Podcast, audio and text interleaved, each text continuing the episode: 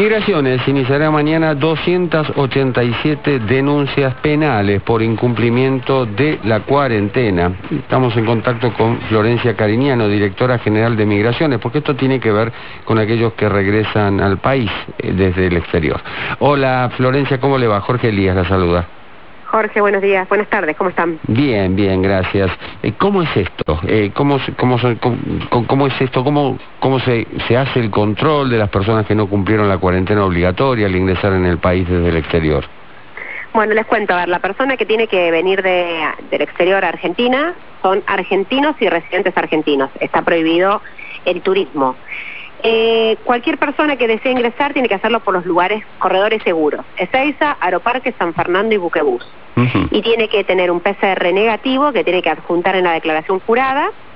Y cuando llega a alguno de estos lugares, el mayor lugar donde ingresa la, gente, la mayor cantidad es en Ezeiza, tienen que hacerse, luego de realizar los controles migratorios aduaneros, en el laboratorio que está en Ezeiza, un test de antígenos. Esto es clave. Acá, si el test de antígenos a pesar de venir con un PCR negativo, te da positivo, tenés que en el mismo, el mismo laboratorio te hace un PCR para verificar que efectivamente es así y te aísla 10 días en un hotel. A vos, seguramente, y a todo el grupo familiar con el que venís. Mm.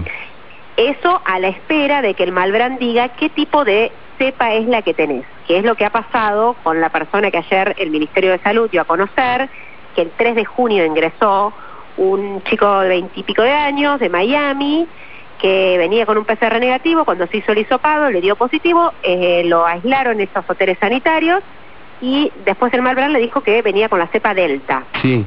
Sí, cierto. Eh, entonces, lo que este es el tercer caso que se ha ubicado. Anteriormente eran dos menores que venían de Europa, que se aisló junto a toda su a su grupo familiar. Si vos llegas a seis, te haces el, el, antígeno y te da negativo, tenés que hacer un aislamiento obligatorio. Está establecido en las declaraciones juradas que firmás, en el DNU, de siete días. Quiere decir que vos tenés que ir a tu jurisdicción, a tu provincia, y en, el domicilio que vos declarás en la declaración jurada que le das a migraciones, tenés que estar siete días aislado y el séptimo día hacerte un PCR. Correcto. Nosotros esta semana nos sumamos a los controles que hacen las provincias. Las provincias controlan a las personas que viven en su jurisdicción. Las fuerzas federales también hacen controles aleatorios y nosotros esta semana nos sumamos a esos controles aleatorios y salimos juntos con personal de cada una de las provincias a tocar el timbre. Y ahí en ese control, porque muchas provincias a lo mejor lo hacen por teléfono, nosotros lo hicimos personalmente y en ese control es que estas 287 personas a las cuales le fuimos a tocar el timbre y deberían habernos atendido porque tendrían que haber estado en aislamiento, no estaban en su domicilio. Correcto. Esas eh, esas personas a las les dio negativo, digamos, ¿no?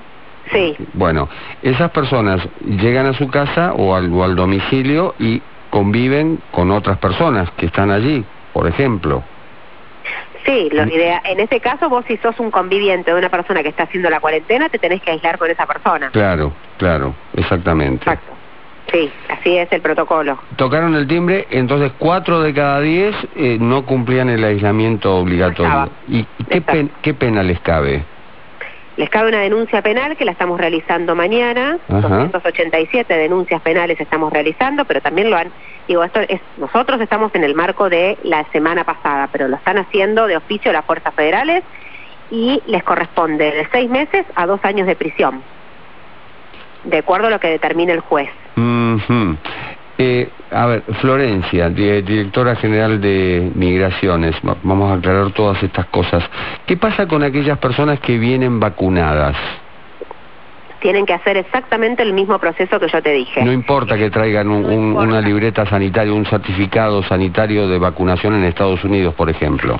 No, porque aparte, si encima se vacunaron eh, días anteriores, todavía la vacuna no hizo efecto. Claro. Pero más allá de que se la hayan puesto hace tres meses, todos hemos visto que con la vacuna aún contagiás. Contagiás y te contagiás.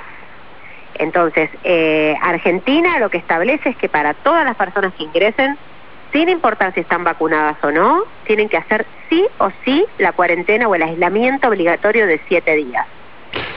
Supongo que ha de ser más fácil esto en el Aeropuerto Internacional de Seiza que en las fronteras. No, las fronteras están cerradas desde el 25 de diciembre, mm. totalmente cerradas. No ingresa nadie que no sea transporte internacional, que son los transportistas que traen mercaderías que tienen que ingresar con PCR, y aquellas personas que digan ante un consulado argentino que tienen una razón humanitaria y tienen que presentar todos los papeles. Son contadas con los dedos de la mano las razones humanitarias que autorizamos a entrar por frontera porque nosotros no tenemos 237 laboratorios, son 237 los pasos fronterizos.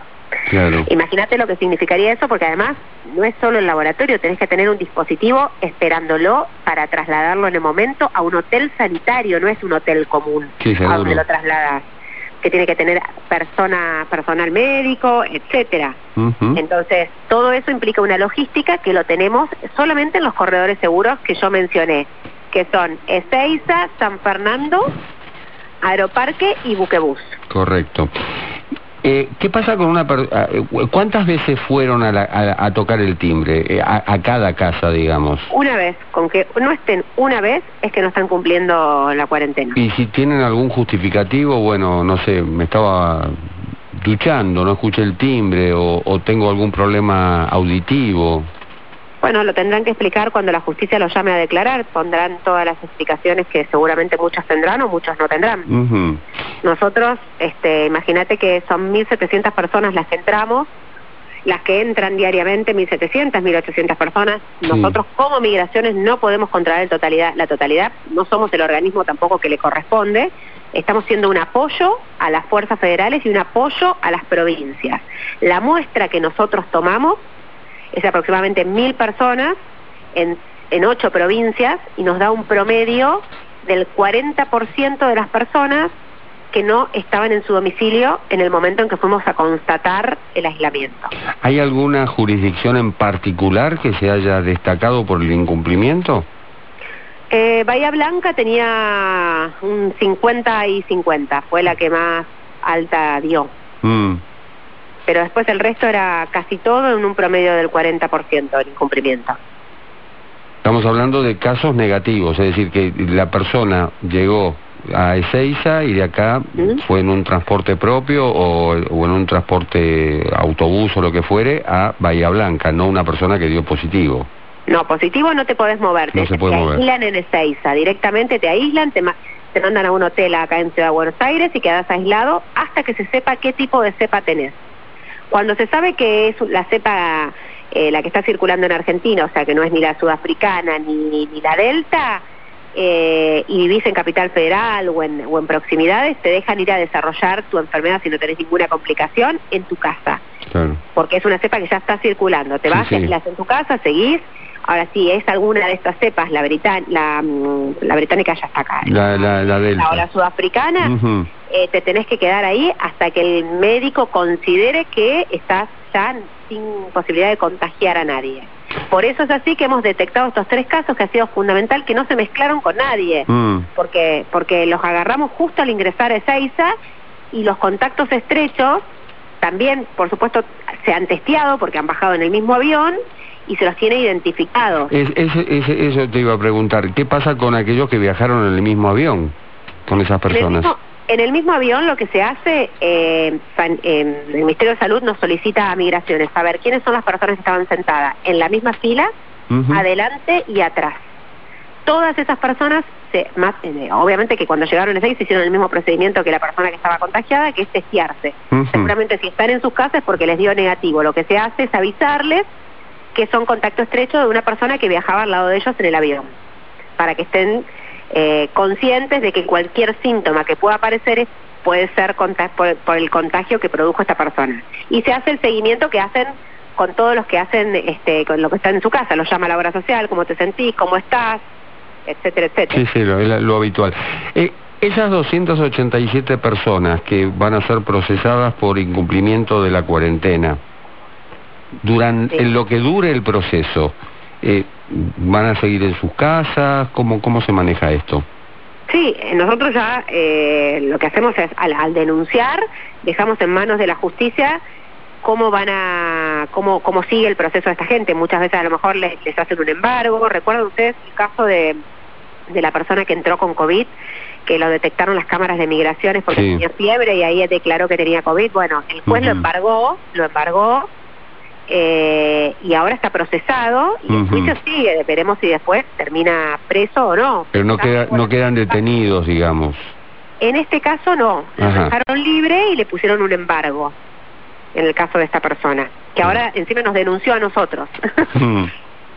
Una cosa muy rara eso. Florencia, este, este, vamos a llamarle operativo de ir a tocar timbre, ¿sigue? ¿Continúa? Sí, sí, sí, sí. Esta semana se van a estar sumando provincias eh, que en esta primera semana no se sumaron, se van a estar sumando provincias y lo que estamos haciendo es con las fuerzas federales dividiéndonos el listado de gente que ingresa.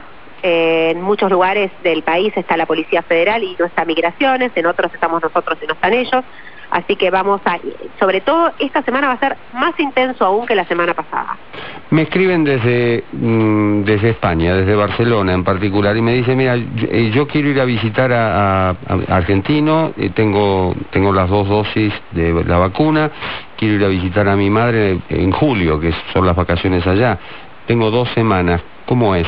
¿Llego a Argentina y tengo que estar sí o sí siete días en cuarentena?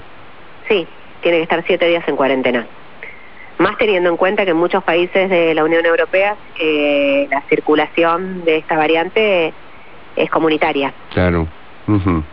Sí, tiene que estar siete días adentro en su casa. En su casa. Florencia Cariñano, directora general de Migraciones, muchísimas gracias. Gracias a ustedes, hasta luego. Hasta luego. Recordemos, el Gobierno Nacional denunciará penalmente a 287 personas que no han respetado la cuarentena. El proceso comenzará mañana y, ojo, porque esta infracción contempla penas de entre 3 y 5 años de prisión.